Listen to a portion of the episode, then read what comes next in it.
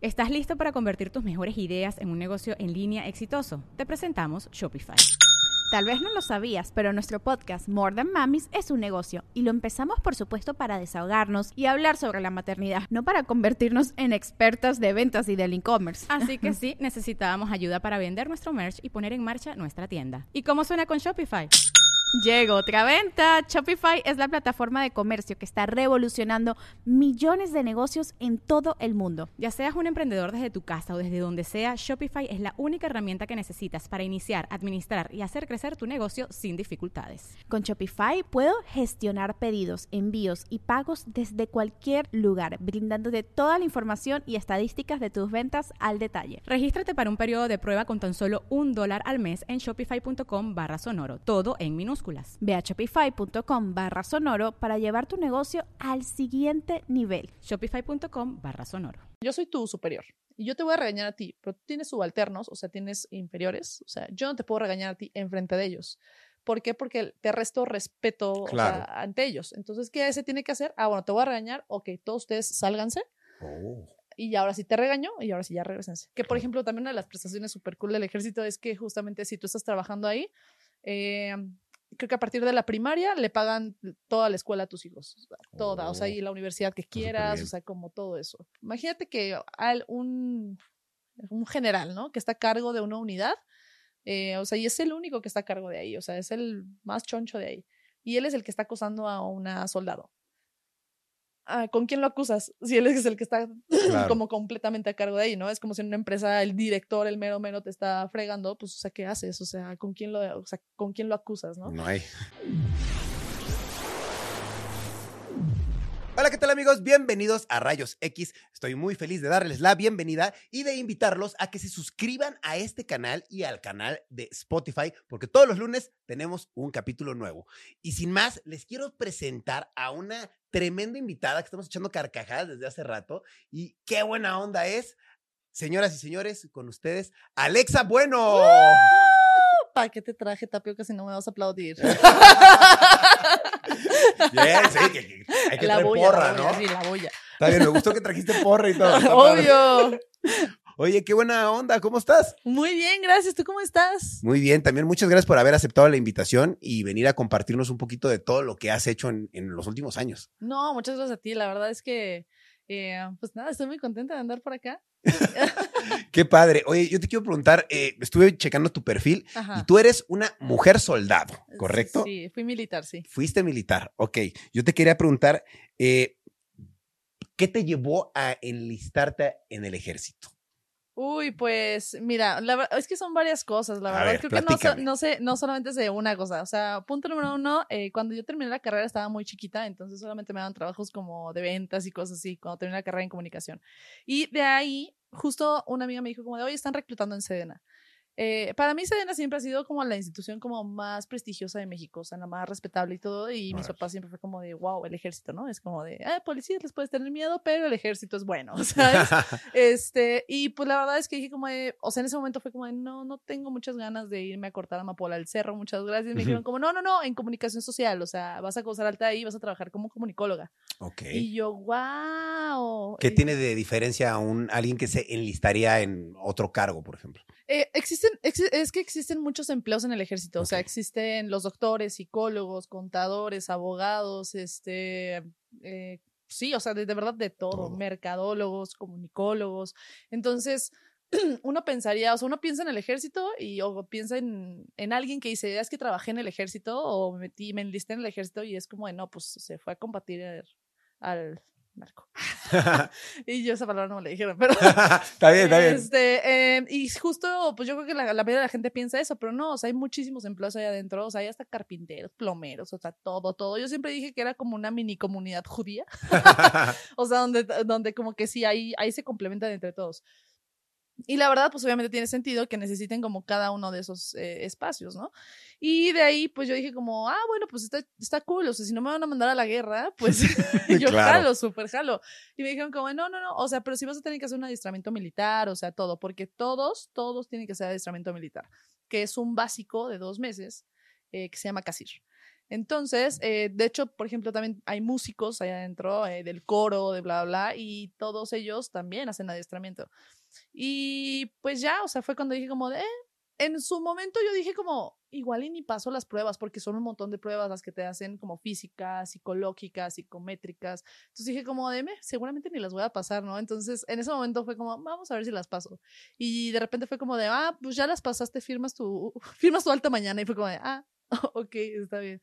Y pues ya básicamente así, así entré, pero sí entré la verdad convencida de que, o sea, sí, Sedena era como una gran oportunidad para entrar a trabajar, para, para agarrar mucha experiencia laboral.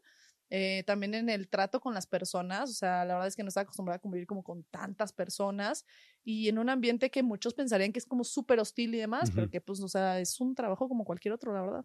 Pero me imagino que eh, es con una disciplina diferente, ¿no? Sí, claro, hay, hay reglas, este, pues hay reglamentos militares, leyes y reglamentos militares que obviamente rigen como tu día a día, o sea, y eso está súper cool porque eh, evidentemente pues sí marcan como todo, tanto tus obligaciones como tus derechos como militar, eh, y sí se rigen bajo todo esto, ¿no? Obviamente no es como llegas y, ay, ¿qué onda, Pepe? No sé qué, o sea, no, o sea, es como de, ay, mi sargento, buen día, ¿no?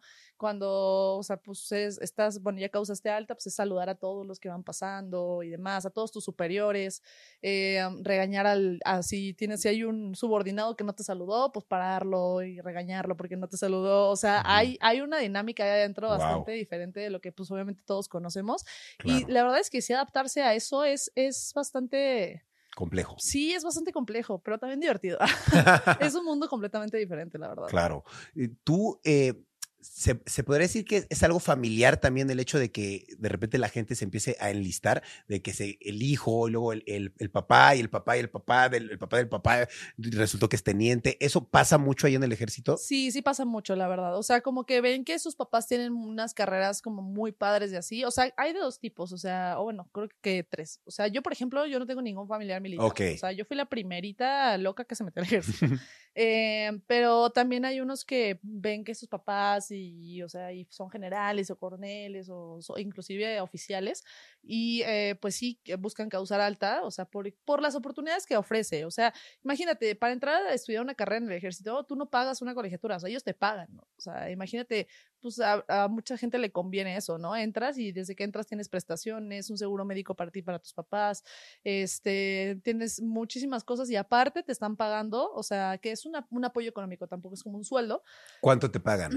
Eh, la verdad es que no sé porque eso solamente se lo dan a los cadetes. Y la cifra va variando, o sea, entonces yo la verdad me fui, me salí hace, me salí en el 2021, la verdad no sé en qué va la cifra, pero... Eh, ¿Y aprox, como cuánto le pagaban a alguien? En el, ¿De los cadetes? ¿Aprox sí? Pues yo creo que no rebasaba los tres, no rebasaba ni los tres mil pesos mensuales. Tres mil pesos, ok. Claro, al final estás estudiando y te centran una lana. Y vives ahí también, a Y vives ahí, ellos te dan de comer, ellos todo. O sea, en realidad este apoyo económico es como para que tú compres tus insignias, que son mm. como todos los, los botoncitos que llevas en tu uniforme o los parches que llevas en tu uniforme.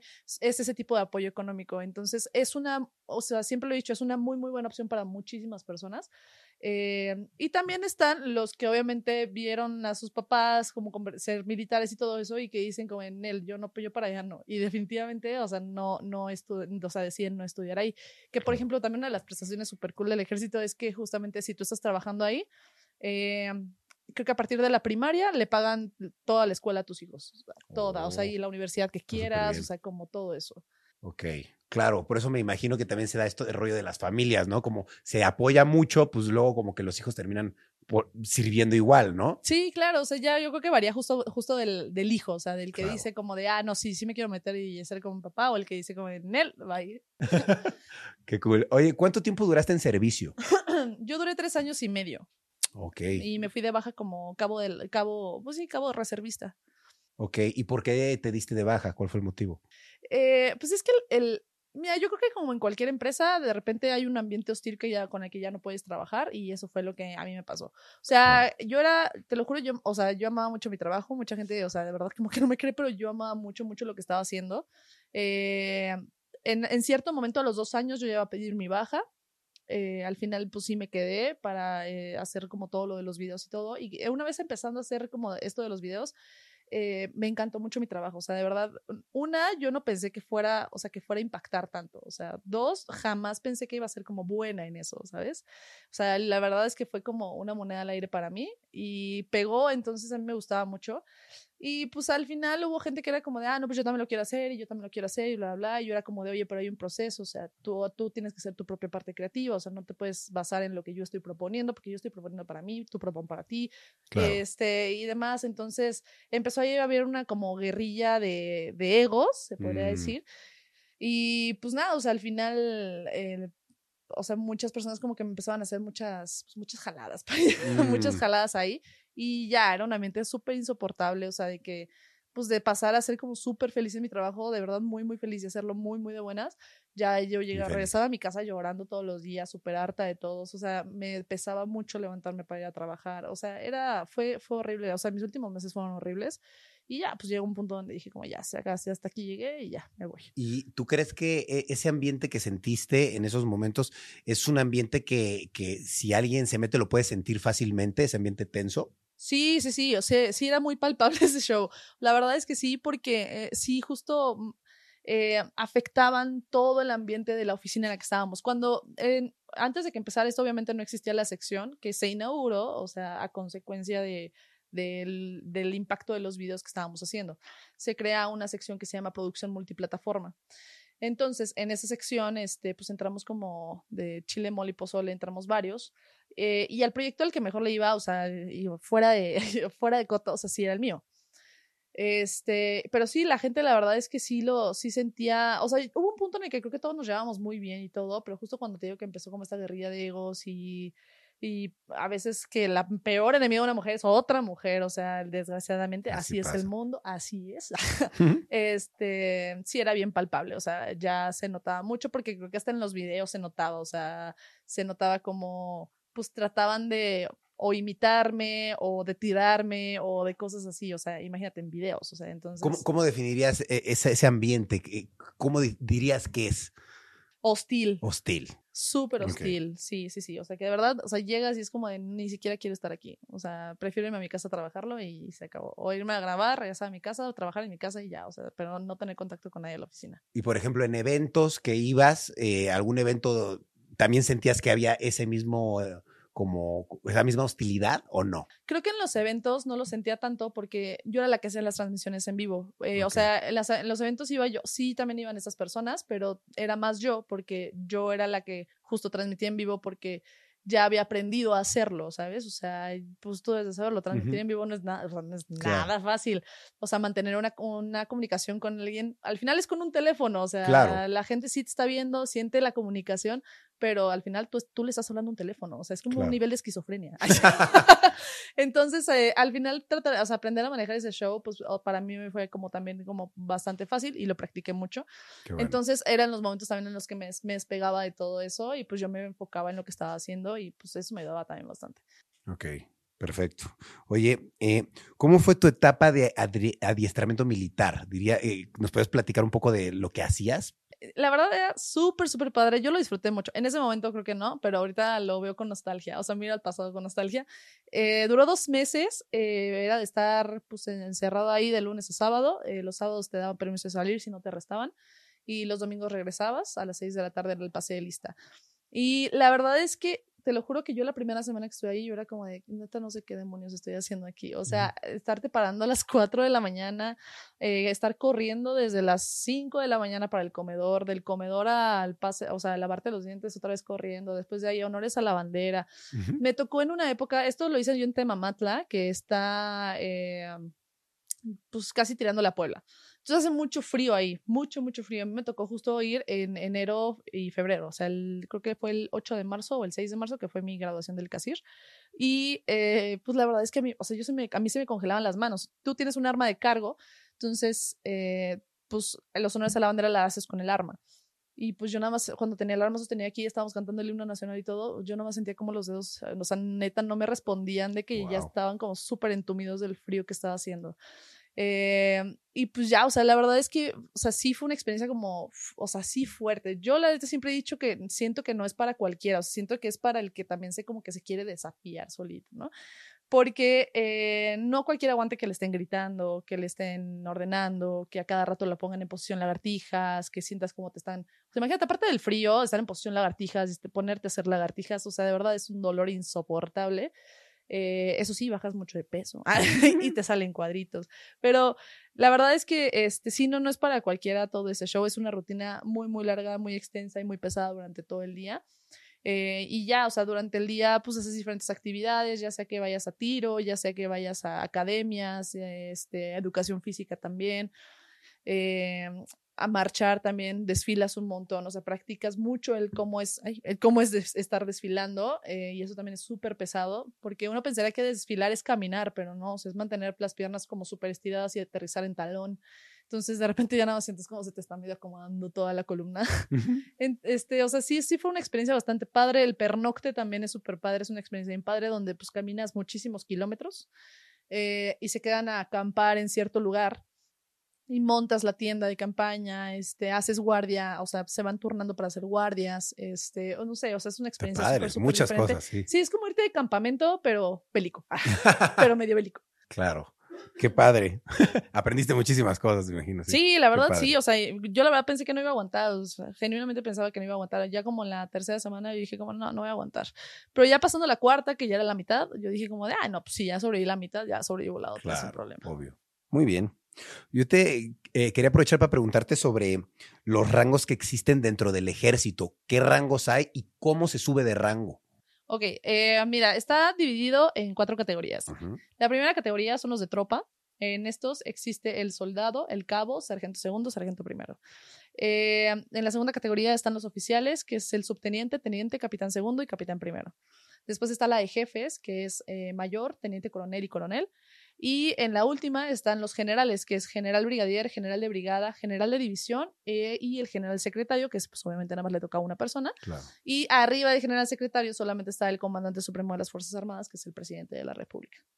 Y para ascender en el ejército tienes que presentar exámenes. Hay dos formas de ascender. O sea, una que es la más común para todos, que es presentando exámenes. Eh, si presentas sus exámenes y demás. Para cabo solamente es presentar exámenes y aprobarlos. Pero para sargento es aprobar los exámenes y después irte a cursos dependiendo del empleo que tengas.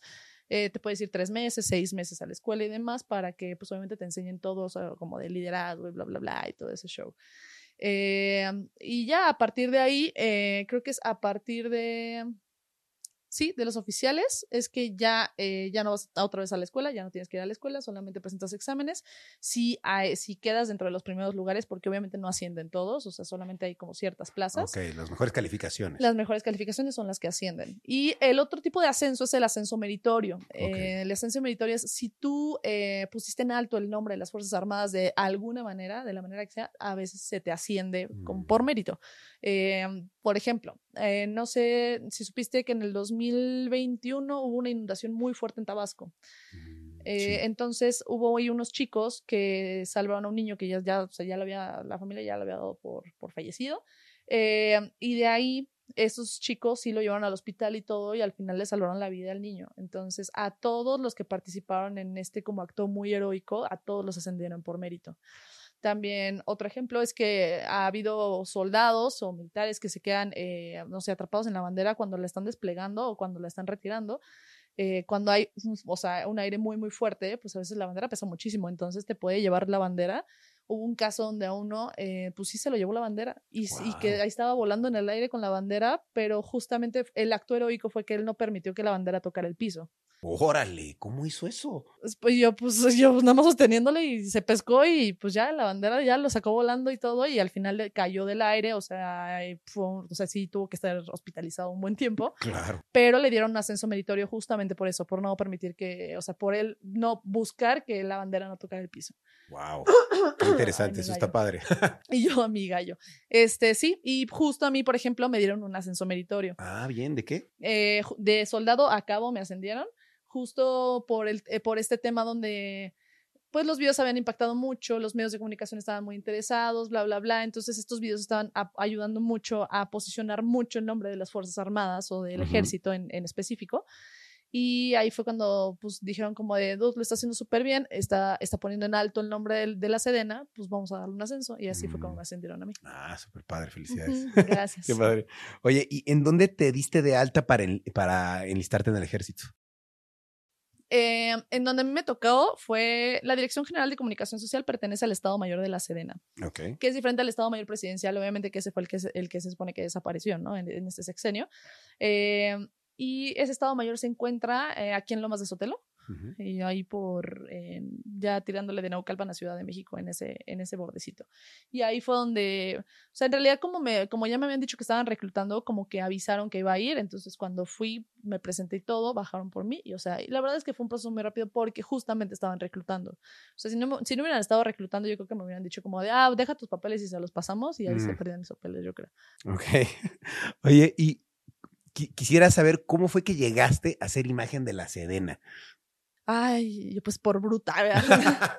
no, eh, pues mira, eh, a un coronel en algún momento se le ocurrió la idea de, de, invitar influencers a que hicieran videos con la Sedena, ¿no? Como han hecho algunos con la Marina y demás, o con otros ejércitos de otras partes del mundo. Entonces dijo como de, ay, vamos a abrir esa pequeña puerta para que influencers vengan y hagan contenido aquí, ¿no?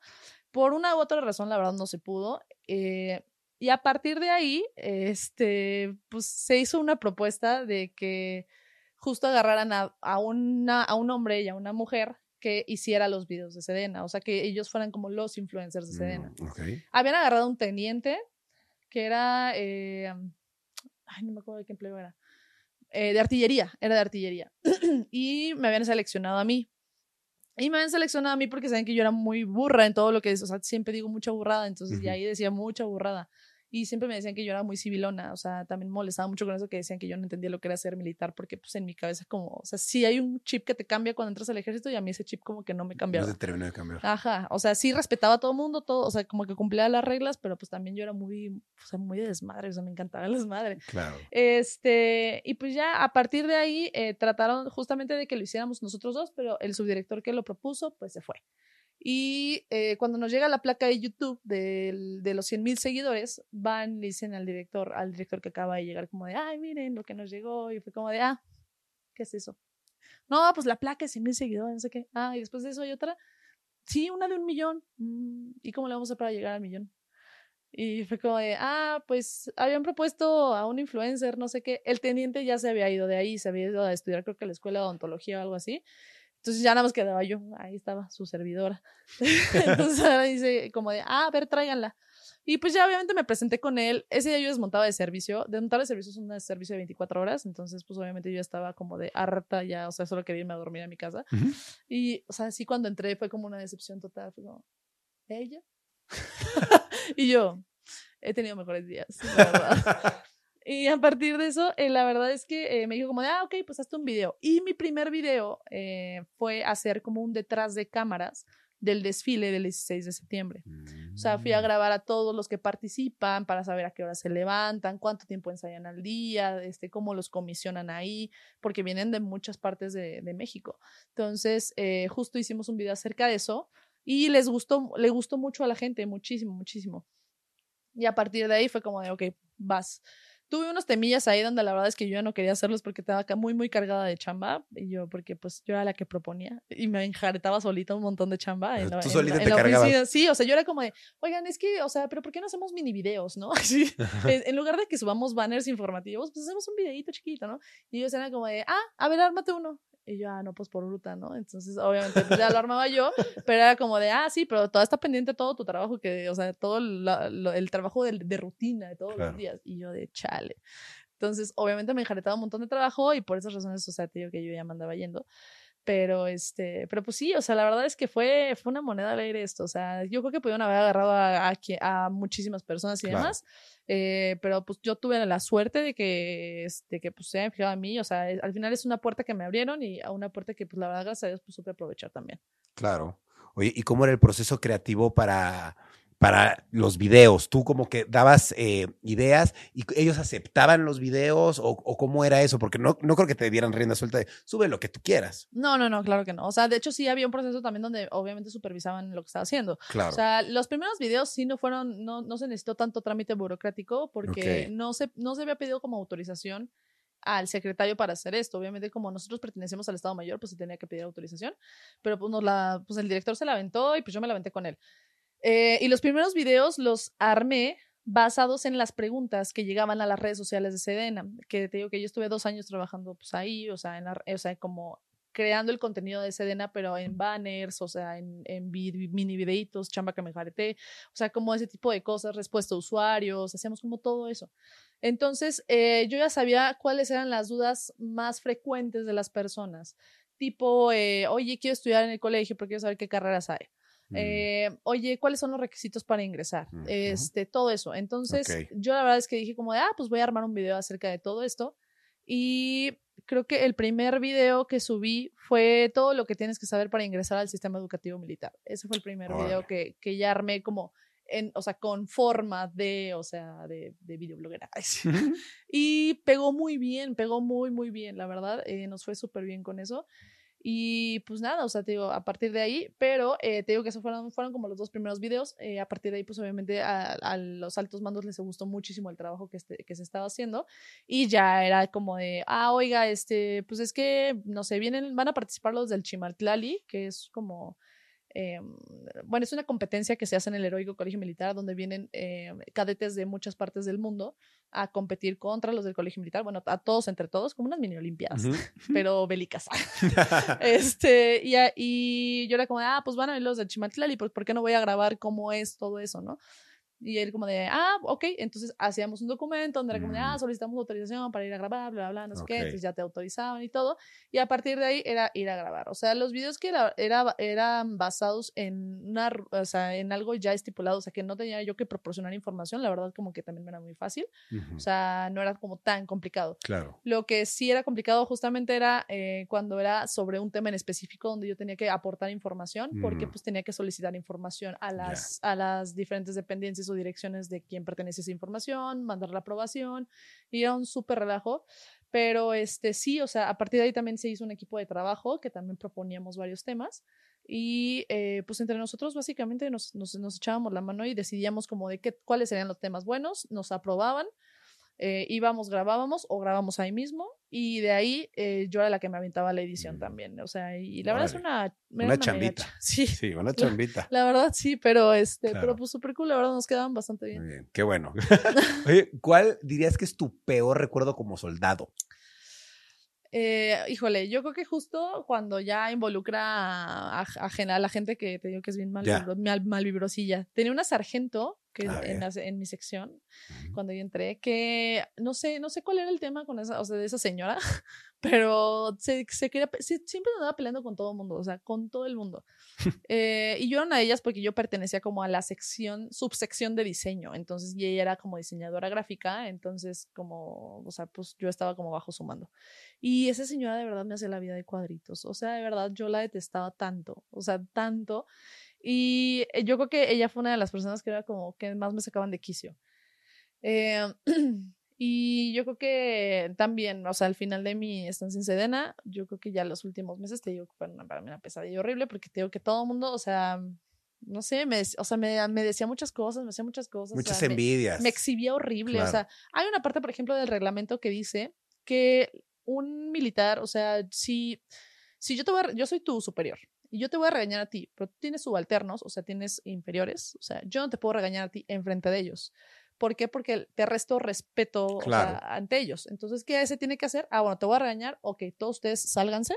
Oh. Y ahora sí te regaño y ahora sí ya regresense, ¿sabes? O sea, y eso es como por respeto también a tu grado y, o sea, al, al, pues, al ejemplo que tú das ante ellos, ¿no? Y conmigo se saltaban todo eso. O sea, yo ya era cabo y me, me, o sea, me levantaban un montón de falsos ahí enfrente de todos. O sea, decían que yo, que me que sentía una estrellita, que yo, bla, bla, bla, y enfrente de los soldados.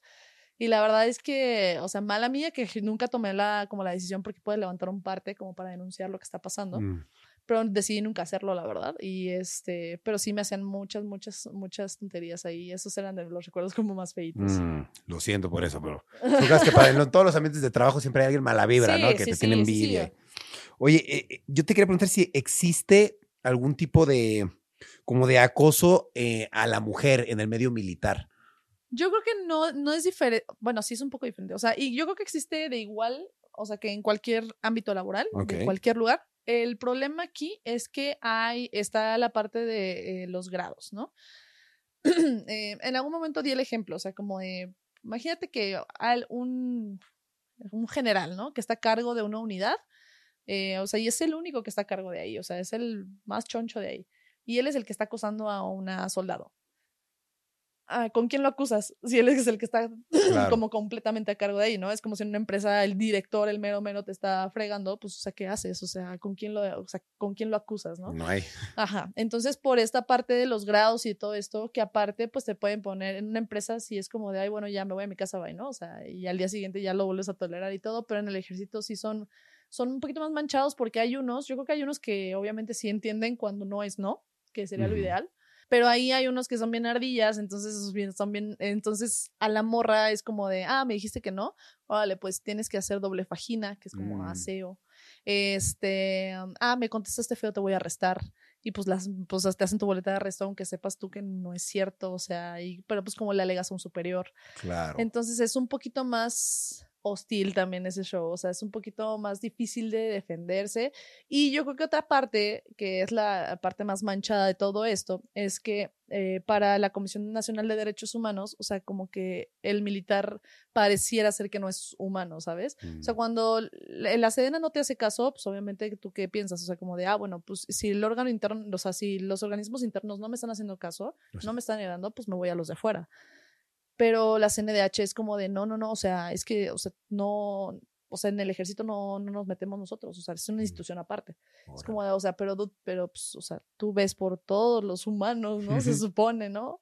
Y ellos son como de, no, no, no, porque ellos son un organismo independiente, entonces nosotros no nos metemos con ellos. Órale. Y entonces, pues, obviamente se hace, pues se hace un super loop de donde, pues, evidentemente al final te terminas arrepintiendo de haber levantado una denuncia en primer lugar, porque luego te andan cambiando a la otra orilla de la república, o sea, y ya andas toda separada de tu familia, o, andan, te mandan a consejo de honor, o te la pasan arrestándote, o te dan tu baja.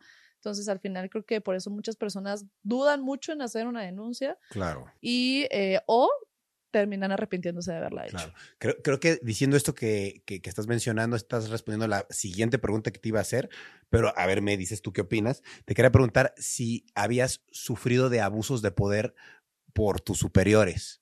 Eh, yo creo que... McDonald's se está transformando en el mundo anime de McDonald's y te trae la nueva Savory Chili McDonald's Sauce los mejores sabores se unen en esta legendaria salsa para que tus 10-piece chicken wack papitas y Sprite se conviertan en un meal ultra poderoso. Desbloquea un manga con tu meal y disfruta de un corto de anime cada semana. Solo en McDonald's. baba ¡Go! En McDonald's participantes por tiempo limitado hasta agotar existencias. Creo que lo supe, o sea, vaya, en esa parte como de tipo acoso y demás, o sea, yo creo que lo supe manejar, o sea, nunca me dejé de nadie ni nada, o sea, pero no por eso me peleaba con ellos, o sea, solamente, pues nada más como que les daba por su lado y ya, pero te voy a decir la verdad es que eh, creo que de quien más sufrí abuso de autoridad fue justo de la sargento esa que te comentaba, que sí era súper manchada, y ya al final de un teniente que era justo el que estaba como en, en la sección en la que estábamos, que eh, pues por sus razones personales, obviamente, pues me tiraba cada rato, que era el que me exhibía enfrente de todos y todo. Eh, y eso sí era abuso de autoridad también, o sea, el hecho de que no respetara mi, mi, mi rango. Claro. Eh, y este, pues sí, o sea, esas son como las más, como las más, ay, esas son como las más graves.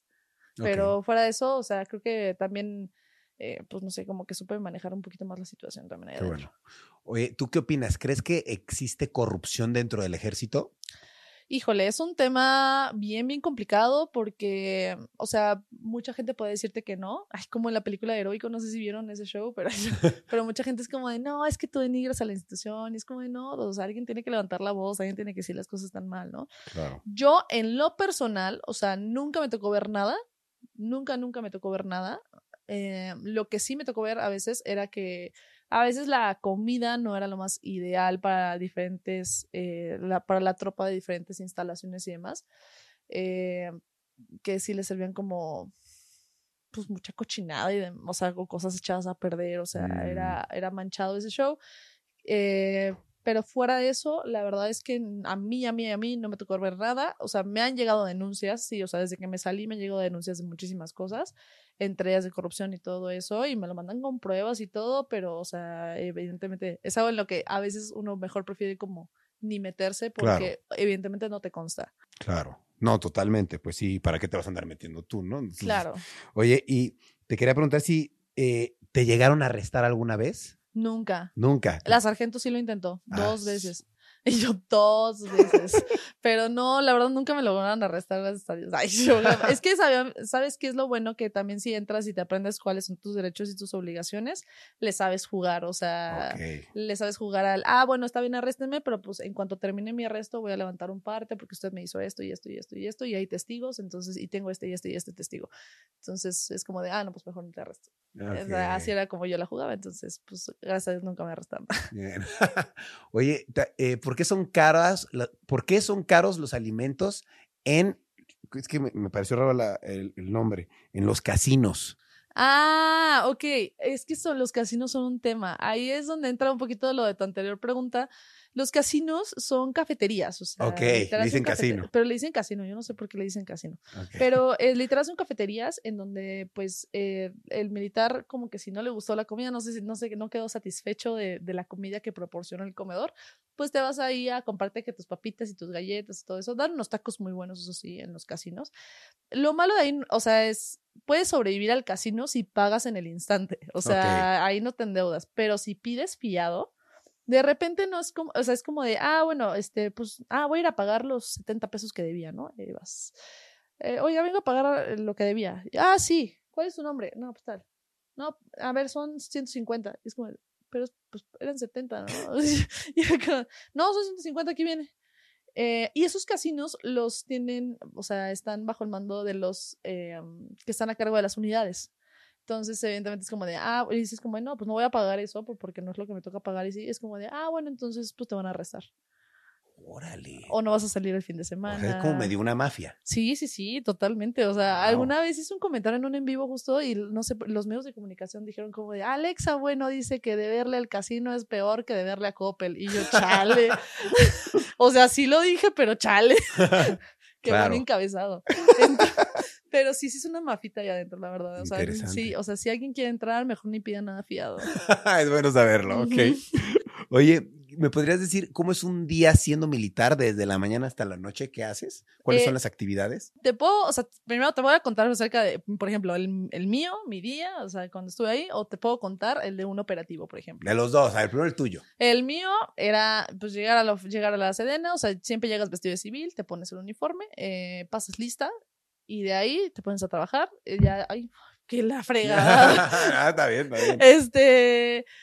Y de ahí, pues ya, o sea, te pones así como los diferentes trabajos que tienes asignados. La hora de salida comúnmente es a las 2 de la tarde. Yo, evidentemente, las únicas veces que me salía a las 2 de la tarde en punto fue cuando acababa de entrar y no me habían enjaretado toda la chamba que me habían enjaretado antes.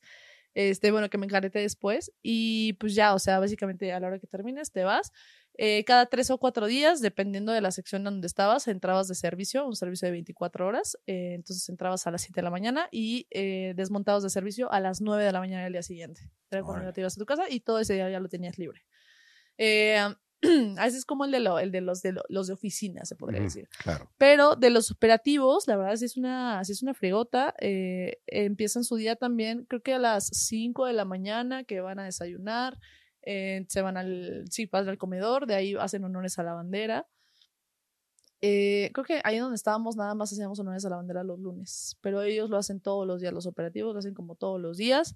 Eh, y de ahí, o sea, pues dependiendo de lo que tengan asignado, ¿no? Que algunos salen a hacer operativos, o sea, salen operativos, o algunos se quedan ahí, o sea, como eh, pues sí, haciendo como diferentes actividades. De ahí se van a educación física, de ahí se van a comer. Este, los que están operativos, pues ya comerán afuera y ya no hacen educación física. Eh, y ya creo que su salida era a la una de la tarde, pero pues también se extendía a veces, dependiendo si estaban de servicio o no. Y también, obviamente, dependiendo de si ellos tenían guardias. O sea, a veces siempre tiene que haber un guardia custodiando la bandera, este, guardias para diferentes cosas. Entonces, eh, de eso varía, pero pues sí, más o menos también su día va terminando como a las 6, 7 de la tarde, noche, más o menos. Ok, wow, atareados, ¿no? Sí, sí, sí, sí, es muy denso, la verdad. ¿Qué, ¿Qué, opinas de la escuela militar? Eh, ¿La recomiendas para alguien que, esos señores que dicen, chamaco, te voy a mandar a la escuela militar. ¿Se lo recomiendas a la gente? Si sirve, funciona. O sea, para disciplinarlos, o sea, sí, sí funciona. O sea, de que funciona, funciona. O sea, pero eh, hay un tema ahorita que de hecho hay, está, eh, hay mucha polémica con esto acerca de una película que va a salir en cines que se llama Heroico. Eh, esta película se supone que está basada en hechos reales sobre los diferentes tipos de abusos que sufren los cadetes dentro de las escuelas del ejército, porque no nada más está el colegio militar, está la escuela de ingenieros, la de enfermería, la de medicina y bla, bla, bla. Eh, la verdad es que yo siempre les he dicho lo mismo, o sea, hay de dos sopas, o, llevas una vida bien bonita en el ejército, o sea, desde que entras con esa gente súper chida, eh, te va, vas a pasar por muchas cosas que todos pasamos, o sea, el, que te ponen a hacer mucho ejercicio, te, te castigan de cierta manera, o como ese tipo de cosas, eh, pero, y puedes, y puedes de verdad, o sea, eh, sobreponerte de todo eso y pasar una carrera militar bien, bien bonita. Pero está la otra parte donde de verdad a veces entra gente que, o sea, yo siento que sí, como que sí le falta un tornillito y se les pasa la mano en abusos, o sea, son bien violentos, golpean de más, o sea, como muchas cosas así. Entonces es una moneda al aire, o sea, si no te toca uno de esos, la verdad vas a pasar un, o sea, una vida increíble ahí adentro. Pero si te toca, o sea, o sea, no, o sea, yo siempre les he dicho como de, pues, o sea, si hay algo que no te late, eh, pues mejor salte. O sea, sí, sí inténtenlo siempre, o sea, intenten ingresar al ejército, o sea, háganlo si es su sueño, porque de verdad de muchísima gente es como su sueño ser militar. Entonces, si de verdad es su sueño, háganlo, inténtenlo, den todo por lograrlo. Y si hay algo que no les late estando adentro, con lo que saben que de verdad está sobrepasando sus límites, pues mejor soliciten su baja. Que a veces los trámites de baja justo los entorpecen un montón. Para que no te puedas dar de baja. Para que no te puedas dar de baja y te termines desertando. Entonces. ¿Cuál es la diferencia entre dar de baja y desertar? Eh, cuando te vas de baja, eh, tú solicitas, te den autorización para irte. O sea, para ya no estar ahí. Por ejemplo, yo me fui de baja. Entonces, hoy yo soy cabo de la reserva, o sea... Mm, estás en la reserva. Soy de la reserva del ejército. Esa es como la manera de salirte por la puerta de enfrente porque ellos te autorizan a dejar de ser un militar en el activo. Y desertarte es simplemente dejar de presentarte eh, y pues, o sea, de estar en el activo solamente pasas a ser un desertor. O sea, de que literal te, te saliste nadie te autorizó, entonces ya estás como medio fichado. Mm. Y de hecho es un delito, pero pues México evidentemente no es un país que persigue a los, a los desertores, por, o sea, por haber desertado al ejército. O sea, no es como de, ah, pues ya desertaste, pues ya estás medio fichado, pero vaya, en unos años ya ven por tus papeles. ¿Y crees que hay un porcentaje grande de desertores? No, no creo que tan grande, tan, tan grande, eh, pero sí, fíjate que hay un porcentaje grande de las personas que solamente aguantan como un año o dos años en el, en el activo ya sea que desertan o piden su baja, pero, o sea, ya no, ya no duran mucho, o sea, y yo como yo. ¿A qué crees que se debe? Eh, yo creo que las cosas han cambiado mucho. O sea, por ejemplo, antes permitían que los militares entraran a los 15 años al, colegio militar, ¿no? Entonces, evidentemente, eh, cuando tienes 15 años, o sea, eres una persona que todavía como que no, no, ha, no ha forjado bien su temperamento, su carácter. Entonces, entras al colegio militar y te lo forjan ahí adentro, o sea, y crees que es la manera correcta de, de, de, de, vivir, ¿no? O sea, y digo, está bien, o sea, porque hay muchas cosas muy, muy cool de ahí adentro, de vivir así. Eh, pero ya, por ejemplo, ahorita eh, se pueden meter al, colegio militar incluso a los 21 años, ¿no? A los 21 años, evidentemente, no tienes la misma mentalidad que cuando tenías 15. Ya no eres tan dejado, ya no eres tan, tan todo eso. Eh, otra de las cuestiones es que, por ejemplo, hay una diferencia abismal entre la Marina y el Ejército, y es que la Marina reconoce tu licenciatura y te da un grado mucho más arriba, como cinco grados arriba de que entres como soldado. O sea, te dan creo que el grado de teniente de corbeta. Eh, entonces entras con un grado eh, muy alto y eso está súper cool porque la verdad es que eh, entras a los lugares que te toca a trabajar y desempeñas o desarrollas tu licenciatura y pues ya le vas enseñando a los que no tienen esa licenciatura. No como a mí me tocó que, por ejemplo, pues yo era comunicóloga, estaba en comunicación social y tenía jefes de o sea, de arma blindada, de infantería, además, o sea, diciéndome a mí que los colores de mi banner no combinaban, ¿sabes? sí, sí, no tiene coherencia. ajá, o sea, sí es como de dudo, o sea, o sea, se estudió, o sea, estudié cuatro años este show, o sea, y eso es lo que a veces, creo que a veces no está tan cool y creo que por eso también mucha gente no aguantamos, o sea, que eh, a veces, por ejemplo, yo recibía muchos comentarios de, no, o sea, si yo no estudié comunicación y yo sé hacer todo lo que un comunicólogo sabe hacer y no sé qué, entonces además te quedas callado porque no les puedes responder, evidentemente, pero es como, de dude no, o sea, neta no. O sea, es como si dijeras como de, ah, yo cuidé a mi abuelito dos años, entonces ya, ya puedo ser doctor. O sea, es como de, no, o sea, ya puedo ser enfermera. Pues no, o sea, la neta no puedes. Entonces, eh, es ese tipo de cosas que pasan mucho y creo que la gente o, los que entramos a trabajar como que no estamos muy dispuestos a aguantar. O sea, que alguien llegue y te diga como de, o sea, tú eres tonto porque eres soldado pero se les olvida que pues tú tienes, o sea, que tú tienes una carrera, que sabes muchas cosas, que has, que has convivido con mucha gente, que, o sea, estás acostumbrado, sí, a muchas otras cosas y que te, te rebajen mucho por ese tipo de cosas, la verdad es que creo que, creo que no va. Y te digo, la Marina es muy diferente, o sea, por eso la verdad es que a los que tienen licenciatura mejor entren a la Marina. ok. Oye, ¿qué opinas de las fuerzas especiales? Las fuerzas especiales es el, el grupo elite de las de los militares. O sea, la verdad es que son lo más lo más cool que tiene el ejército. Me imagino, sí, eh, obvio. Es, es una friega, la verdad. Yo, o sea, yo trataba de ver como cuáles eran los perfiles que entraban a fuerzas especiales, o sea, y que aguantaban y que terminaban los cursos. Porque de verdad me parecía impresionante que hubiera personas que te dijeran como, sí, mi sueño es ser fuerzas especiales, y ya que están viviendo el proceso, sea, seguir ahí. o sea, para mí era como muy, muy impresionante. Son, o sea, son personas que aprenden a dormir de que dos, tres horas en día, eh, aprenden a hacer nado táctico, o sea, aprenden demasiadas cosas. O sea, está la, la, división como también de francotiradores, de, o sea, de muchísimas, muchísimas cosas. Entonces, sí, o sea, es la, la fuerza élite del ejército. Y yo creo que sí, sí es muy, o sea, yo entiendo a veces justo por qué la gente a veces como que sí se empodera mucho de ser militar. Y aparte, o sea, de fuerzas especiales, o sea, sí entiendo ese empoderamiento que sacan a reducir, porque la verdad yo, o sea, sí de por sí, no cualquiera aguanta el ser militar. Menos. Imagínate el aguantar ser fuerzas especiales, o sea, la verdad es que no, no creo que tampoco sea para cualquiera. Claro, más hardcore. Órale. Te quería preguntar, ¿qué opinas de los casos donde civiles desarman a personal del ejército y ellos no pueden ejercer la fuerza? Creo que justo esto empieza con la política, o sea, mira, desde que entró Vicente Fox empezaban como más estrictos los derechos humanos.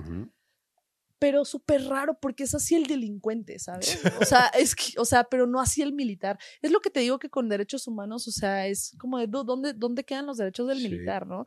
Y muchos militares pues piensan igual, ¿no? O sea, pero eh, sí, o sea, desde que entró Derechos Humanos eh, ha habido como cierta resistencia en todo esto. Y pues yo creo que también un poquito más aventándole a este sexenio, que fue como un no, no, no, o sea, de abrazos no balazos y todo eso. Que al final es como un duda, entonces, ¿para qué me meto? O sea, ¿para qué me adiestras? ¿Para qué me das un arma? ¿Para qué, o sea, para qué hago meses de adiestramiento? Porque yo hice dos, pero los que son operativos, después de esos dos meses, se van otros tres a no sé qué, se van otros seis a no sé dónde. O sea, hacen, hacen un adiestramiento súper intenso y súper extenso.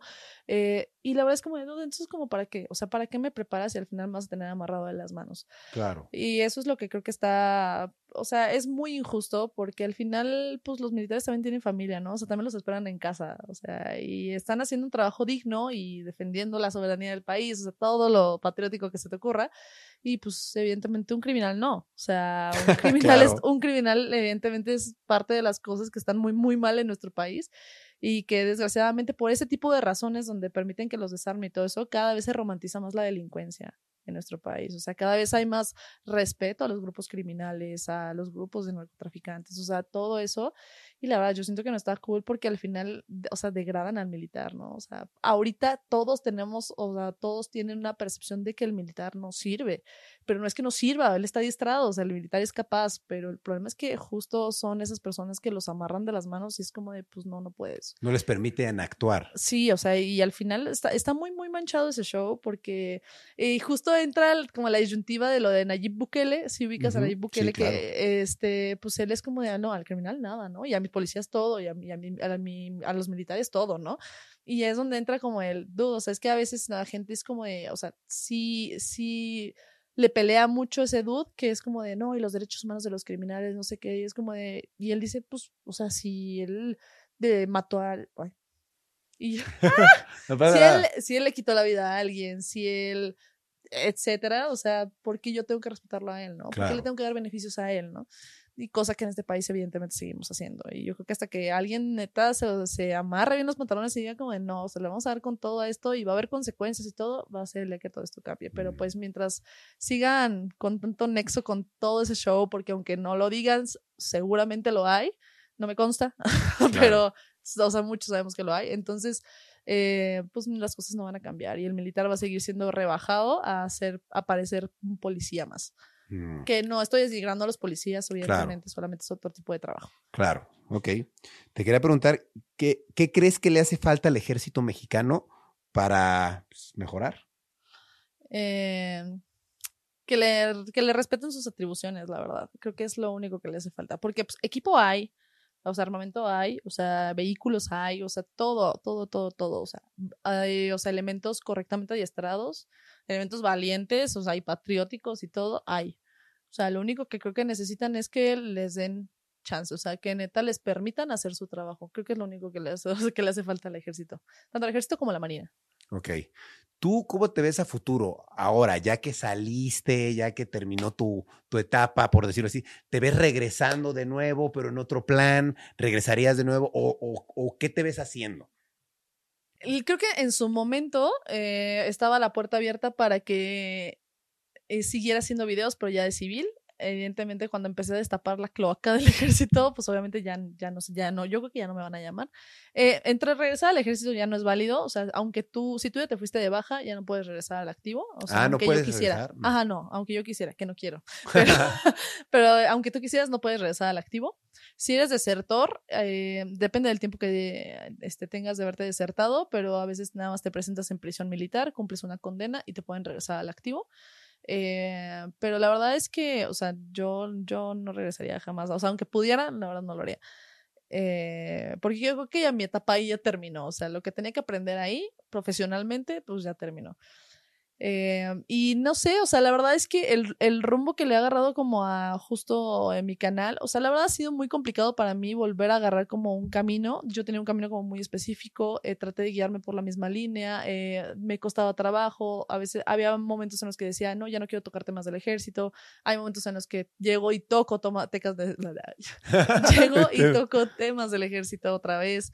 Este, entonces, no sé, o sea, ha habido una línea ahí que, que trato de de evitar, pero al final como que siempre vuelvo ahí, entonces sí procuro sacar contenido de otras cosas, luego también ya sabes como que la parte creativa, el, burnout creativo también pega cañón, entonces que dices como ni siquiera sé qué voy a grabar, no sé ni qué quiero grabar ni nada, pero este justo yo creo que tiene unos meses que como en que empecé como a retomar un camino como de, ah, pues sí puedo hablar de, de ejércitos, pero no Fuerza del de México, ¿no? Te puedo hablar de eh, los vehículos que estaban en la Segunda Guerra Mundial, ¿no? Te puedo hablar de para qué sirve un guili, ¿no? Claro. Que te, puedo hablar de cuáles son las armas más poderosas que han existido en México, ¿no? O sea, te puedo hablar de muchas, muchas cosas. hablar de una teoría de qué hubiera pasado si México no nos hubiera quitado más de la mitad de nuestro territorio, ¿no? O sea, hablar de todo ese tipo de cosas eh, y pues ya, o sea, la verdad es que esa es como la línea que estoy manejando ahorita y con la que la verdad me siento súper, súper cómoda. Y de todas maneras, yo me siento también muy cómoda haciendo de repente como la crítica social hacia diferentes temas que a veces involucran al ejército, porque justo hay temas que mucha gente como que por miedo no toca, pero pues alguien los tiene que tocar, ¿sabes? Y alguien tiene que también, eh, él, también realizado como, he apoyado a gente a realizar denuncias que les dieron su baja, los, este, los mandaron a consejo de honor, como todo eso. Entonces, eh, sí, o sea, he apoyado muchas, a muchas personas a que levanten la voz, o sea, les he prestado con mis redes para que ellos alcen la voz. Y tampoco me arrepiento de nada porque justamente lo que te digo, o sea, si derechos humanos no entra a veces, pues alguien les tiene que ayudar, ¿no? Y alguien les tiene que ayudar a levantar la voz. Y pues así, justo con esa línea me siento la verdad súper, súper cómoda. Ok. Oye, ¿qué pasaría en el supuesto de que México entrara, digamos, en guerra con otro país? ¿Tú en la posición en la que estás te pueden llamar? Sí, sí, reserva? Sí. sí. Sí, pero mira, es muy complicado porque, mira, México eh, tiene una. Eh, se guía por la ley de la no intervención. Mm. Se supone que por eso no se mete como en conflictos con otros países, ni se mete en sus decisiones, ni nada de eso. Bueno, o sea, técnicamente, porque. Y porque luego el presidente saca unos comentarios bien buenos eh, de lo que deberían hacer los demás países, ¿no? Y que hasta los países ya los andan, eh, ya la andan considerando persona no grata para sus países por estar opinando de más. eso no es, o sea, genuinamente no es correcto. O sea, no estoy tirando al presidente, pero de verdad no es correcto que, se, que, o sea, que haga esto, ¿no? Eh, ¿Cuál era la pregunta? ah, sí, la guerra. La guerra. Si te irías a, la batalla. Este, y también yo creo que las guerras ahorita son súper diferentes. O sea, evidentemente estamos viendo una guerra, o sea, fuera, completamente fuera de lo que yo hubiera imaginado, por ejemplo, con guerra, con Rusia y Ucrania, que sí se está haciendo un conflicto de, ah, vamos, de infantería, avanzando, caminando y atacando y, este, y artillería, dale, y fuerza aérea, dale. O sea, es un conflicto que la verdad es que yo pensé que ya no iba a existir, ¿no? Yo lo veía más siempre como, la, como tipo la Guerra Fría, ¿no? Donde obviamente como que todos eh, se, echaban, se echaban este, sus bomberazos, pero súper por o sea, bajito del agua, ¿no? Golpeando la economía, golpeando petróleo, o sea, golpeando en muchos aspectos que no involucraba eh, un fuego, ¿no? Pero eh, sí, o sea, en dado caso de que sí llegara a pasar, hay una probabilidad muy grande de que pues sí nos manden a llamar a todos los que formamos parte de la reserva. Ok, buenísimo. Pues ojalá no. También, también a los del Servicio Militar Nacional. Ándale. ¿Lo hiciste? Yo, la verdad, no lo hice, lo dejé inconcluso, tengo que confesarlo. Saqué la famosa pelotita caniquita y me salió que tenía que ir. Y pues la verdad ya no lo hice, tengo mi cardía. ¿No, ¿Me podrían llamar por eso? No. Eso si lo terminas. No, no porque no sos adiestrado. Ok. Oye, y aprovechando ahorita mencionaste algo que me interesó. Dijiste algo de que las armas más poderosas que ha tenido México. ¿Podrías decirnos cuáles son las armas más poderosas que ha tenido? Y yo, bueno, mira, es que creo que ha variado mucho. México no tiene por derechos humanos también tiene cierto, cierto tipo de calibre que puede usar en contra de, de, diferentes, o sea, en conflictos armados. Eh, te voy a hablar, por ejemplo, de una que se sacó, que era el, G3, que tengo entendido que es un arma alemana, que es, de hecho, a mí con esa me tocó hacer administramiento y que es de un calibre 762. Es un calibre muy, muy grande, o sea, es una bala de este pelo. De este pelo. O sea, es, es, un arma con la que de verdad, si tú parabas a 10, a 10 personas así en fila, las, atravesaba todas. era un arma muy, muy poderosa y por lo mismo ya se sacó como, mm. eh, ya no la están usando mucho porque pues obviamente los derechos humanos, ¿no? Entonces ahora se usa un calibre mucho más pequeño, que es el 556. Eh, y se usan armas como el, este, el FX3 y por ejemplo hay un arma ahorita que es este, que la fabrica Sedena que se llama el Chicoatl. Órale, está bueno el nombre. Sí, sí, sí. Chicoatl. Ay, ojalá no me equivoque. este, que se llama serpiente de fuego. O sea, la, definición es serpiente de fuego. Y es una buena arma y todo, pero sigue siendo como más, está más plastificada, mm. este, se traba de repente el cargador, eh, el calibre sigue siendo el de 5.56, entonces, eh, pues ahorita ya no tiene como el gran, gran armamento. hablando de un calibre, o sea, hablando de arma, arma de... Armas de fuego. fusiles, ajá. Pero, o sea, hablando de armas de gran calibre, sí, la verdad es que yo sí no tengo ni la más mínima idea de qué calibres son los que manejan ahí. Ok, ok, está muy bien. Oye, ya, ya casi para terminar, ¿nos podrías decir eh, qué le recomendarías a, alguien que se quiere enlistar al ejército? Pues si es su sueño, que lo hagan, o sea, que de verdad se esfuerzan mucho por hacerlo. O sea, estar en el ejército es una experiencia bien bonita. También siempre he dicho que todos, por lo menos, o sea, por neta, todos deberíamos de vivir aunque sea un poquito de eso. Porque si todos viviéramos un poquito de eso, creo que el país sería como muy, muy diferente. O sea, te, te, te alimenta mucho el alma el ejército, o sea, y te hace madurar mucho y te hace eh, pensar todo dos veces. O sea, de verdad te, te, te centra muy, muy cañón. Eh, entonces, es, un, es una gran opción. O sea, una, o sea, también, o sea, si hacen hacerlo tanto por necesidad, que está bien, o sea, creo que no pasa nada, porque es un buen sueldo, buenas prestaciones, tienes oportunidad de ascender, bla, bla, bla al final háganlo. Y si es por vocación, pues también háganlo porque justo tienes todas esas oportunidades para, para tú crecer, ¿no? Y formar una familia y que tus hijos tengan una escuela ya pagada completamente. O sea, tienes muchísimas, muchísimas cosas, muchos beneficios de, de entrar ahí. Eh, lo que sí es que también yo siempre les he como implorado a todos que sean el cambio de ese, o sea, que necesite el ejército, ¿no? Que dejen de ser como justo esos mandos que pues se les tacha de corruptos, se les tacha de violentos, violentadores, acosadores, o sea, como todo ese tipo de cosas que porque ellos tienen un poder creen que tienen derecho a hacerlo.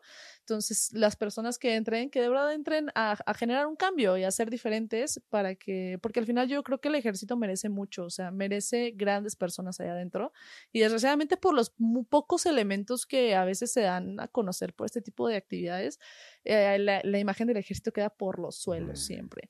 Entonces, si lo van a hacer, de verdad que sea por, por un por sí, por mejorar la imagen del ejército mexicano, porque la verdad que sí, sí, sí se lo merece, tanto el ejército como la marina, como la Fuerza Aérea e incluso la Guardia Nacional. Hay países como Israel que eh, enlistarse es obligatorio. ¿Tú crees que eso sería buena idea que pasara aquí? Galgadot fue militar. ¿Quién es Galgadot?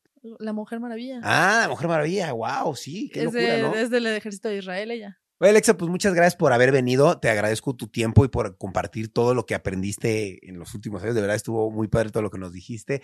¿Cómo te podemos seguir en tus redes, saber más de ti? Eh, miren, me encuentro como eh, en Instagram como arroba soldado Alexa Bueno, en Facebook como soldado Alexa Bueno, en TikTok me ganaron el soldado Alexa Bueno, entonces soy Alexa Bueno oficial. este, a mí, ¿qué otra red me falta? YouTube, soldado Alexa Bueno. Perfecto, y estás activa en todas. Estoy activa en todas las redes sociales. Perfecto. Excelente, muchas felicidades por tu trabajo, de verdad. Eh, no sé si te lo habrán dicho dentro del ejército, pero por lo menos yo aquí te lo digo. Vi algunos videos y de verdad felicidades porque sí está muy padre que alguien sea tomado como el valor de decir yo voy a representar a toda la CDN y voy a hacer estos videos. Y, y está muy padre, la verdad, felicidades y pues ojalá por ellos encuentren a alguien que logre sustituir a alguien que haga las cosas de la mejor manera, como tú lo estás haciendo. Y yo, ojalá. Ah, sí. no, no, muchísimas gracias. Este, y pues sí, o sea, la verdad es que fue, fue algo muy, muy bonito. Eh, pero pues sí, ojalá en algún momento se abra la puerta para que alguien más lo, lo siga haciendo porque e, era, era algo importante, la verdad. Claro. No, muchas gracias. Te, te agradezco mucho. ¿Algo que te gustaría agregar? Este, sí, los que vayan a entrar, pónganse truchas. Eso. Perfecto. Oye, pues muchas gracias. Y muchas gracias a ustedes por estar viendo o escuchando Rayos X donde sea que lo están escuchando. Los invito a que se suscriban a Spotify y a YouTube para que no se pierdan un capítulo nuevo todos los lunes. Nos vemos. Cuídense mucho y gracias por el amor y el cariño y enlístense en el ejército. Eso, denlo todo. Cuídense. Bye. ¿Estás listo para convertir tus mejores ideas en un negocio en línea exitoso? Te presentamos Shopify. Tal vez no lo sabías, pero nuestro podcast More Than Mamis es un negocio y lo empezamos por supuesto para desahogarnos y hablar sobre la maternidad, no para convertirnos en expertas de ventas y del e-commerce. Así que sí, necesitábamos ayuda para vender nuestro merch y poner en marcha nuestra tienda. ¿Y cómo suena con Shopify? Llegó otra venta. Shopify es la plataforma de comercio que está revolucionando millones de negocios en todo el mundo. Ya seas un emprendedor desde tu casa o desde donde sea, Shopify es la única herramienta que necesitas para iniciar, administrar y hacer crecer tu negocio sin dificultades. Con Shopify puedo gestionar pedidos, envíos y pagos desde cualquier lugar, brindándote toda la información y estadísticas de tus ventas al detalle. Regístrate para un periodo de prueba con tan solo un dólar al mes en shopify.com barra sonoro, todo en minúsculas Ve a shopify.com barra sonoro para llevar tu negocio al siguiente nivel. Shopify.com barra sonoro. Okay, round two. Name something that's not boring. laundry? Ooh, a book club. Computer solitaire, huh? Ah, oh, sorry, we were looking for Chumba Casino. That's right. ChumbaCasino.com has over 100 casino style games. Join today and play for free for your chance to redeem some serious prizes. ChumbaCasino.com. No purchase necessary. Full prohibited by law. 18 plus terms and conditions apply. See website for details.